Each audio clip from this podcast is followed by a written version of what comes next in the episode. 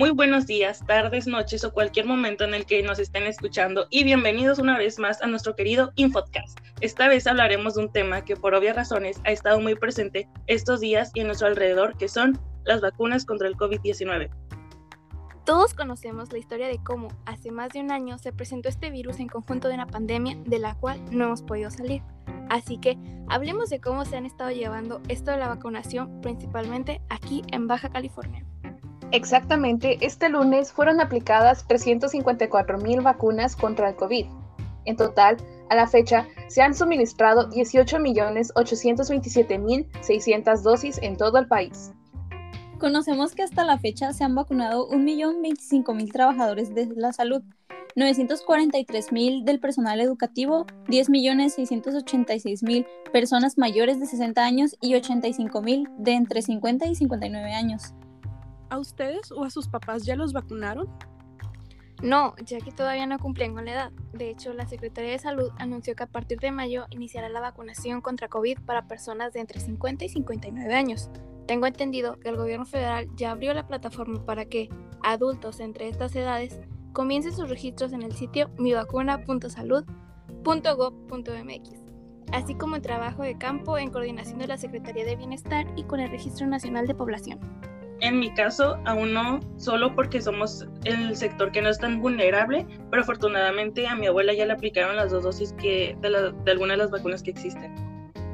Bueno, la edad de mis papás no corresponde al intervalo de edades en que se tiene como requisito para ser vacunado, pero mis abuelos paternos ya han recibido la vacuna. De hecho, hace poco se les aplicó la segunda dosis y todo parece indicar que se encuentran en buenas condiciones.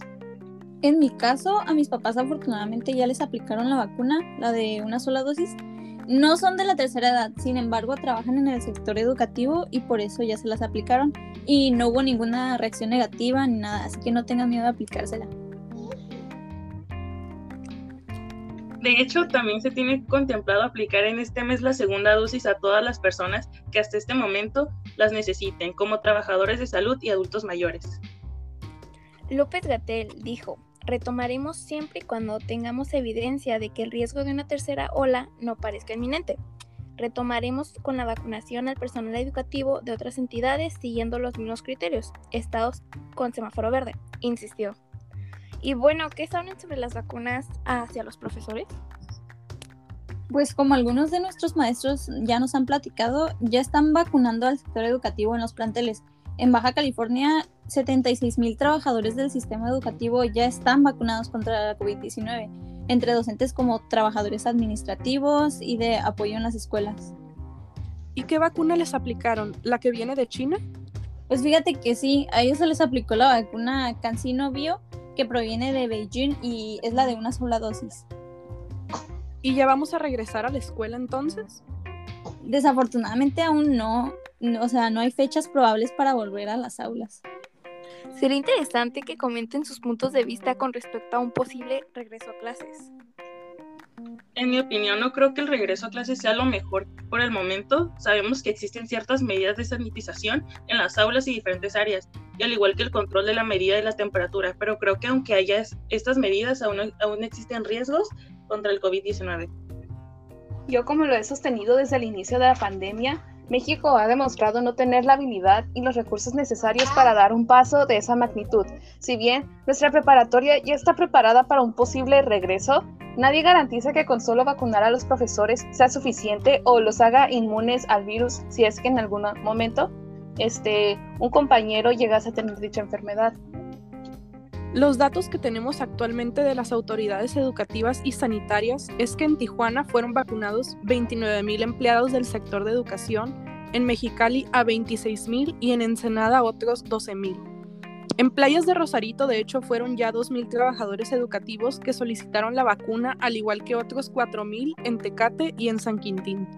Pues a ver si con esto de las elecciones, junto con el periodo de Semana Santa que hubo, no aparece esta tercera ola. ¿Ustedes cómo piensan que vaya a ir todo? Mira, yo espero que haya buena reacción frente a las vacunas, que todos nos la podamos aplicar y todo eso, pero de igual manera los invito a ustedes y a todos los que nos estén escuchando en este momento a seguir con los protocolos de prevención, tengas la vacuna o no. Yo espero que las personas no se confíen mucho y empiecen a salir masivamente a las calles. Claro está que las vacunas no será el fin de esto, al contrario, está marcando el comienzo de un nuevo estilo de vida, ya que toda la población estará vacunada, volverá a comenzar con sus labores, de una forma totalmente distinta a lo que hacían. Creo que no debemos de bajar la guardia en cuestión de cuidarnos y acatar todas las medidas que se nos soliciten. Como ya dijo mi compañera, es muy importante que todos cooperemos un poco y que en este momento sea cuando más nos cuidemos, evitando nuevas grandes olas de contagio. Bueno, yo siento que en algún momento la gente va a volver a confiarse y dejarán de tomar sus medidas preventivas y sanitarias, lo que provocaría una nueva ola de contagios. Pero como adolescente que está a punto de pasar a ser adulta, me gustaría al menos experimentar los últimos días de mi adolescencia con gente en el mundo exterior. Así que yo digo que hay que ser positivos, positivos perdón, y esperar a que todo vaya bien. Bueno, ya es, ya es el momento de despedirnos. Nos escuchamos mañana a partir de las 11 de la mañana para seguir compartiendo más información en este, su podcast favorito. Pásenla bien, hasta pronto. Bye. Bye. Bye. Adiós.